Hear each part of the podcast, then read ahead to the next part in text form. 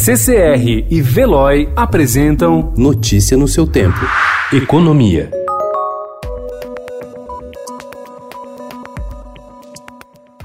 Mais de 15 milhões de trabalhadores informais se cadastraram até às 6 horas da tarde de ontem para receber o auxílio emergencial de 600 reais, que será pago por três meses aos atingidos pela crise do novo coronavírus. O número é um termômetro da corrida dos brasileiros em busca de um alívio no bolso no momento em que a necessidade do isolamento social, recomendada por autoridades de saúde, tem feito minguar a renda desses cidadãos. Pela primeira vez em cinco anos, o governo vai aportar recursos para bancar a conta de luz da população mais pobre. Após semanas de debates intensos entre técnicos, o Ministério da Economia aceitou destinar 900 milhões de reais ao programa Tarifa Social, que atende mais de 9 milhões de famílias, segundo apurou o Estadão. A proposta faz parte das ações de enfrentamento ao avanço do novo coronavírus no país.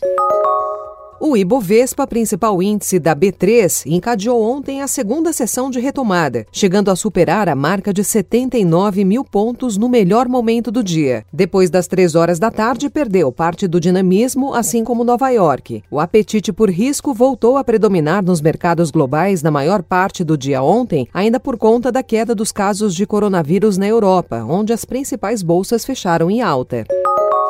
Com uma negociação complexa e muito difícil para a votação do Plano Mansueto de socorro a estados e municípios, a alternativa na mesa de negociação é a votação de um projeto emergencial para lidar apenas com as ações de enfrentamento da Covid-19.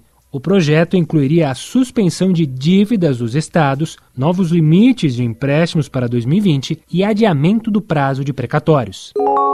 Defensor do isolamento social como alternativa para evitar a propagação do novo coronavírus, o presidente da Volkswagen América Latina, o argentino Pablo Dissi, mantém conversas diárias com executivos das fábricas do grupo em toda a região por teleconferência e com a matriz alemã, de quem já ouviu que a filial brasileira não vai mais receber socorro financeiro. Ele vai se reunir com dirigentes sindicais para discutir novas formas de flexibilização do trabalho, medida que vai implicar em corte de salário salários e mudanças em projetos que estavam definidos. Pablo Dissi afirmou que é preciso esquecer o que foi planejado, porque o que foi previsto já é passado. Notícia no seu tempo. Oferecimento CCR e Veloy.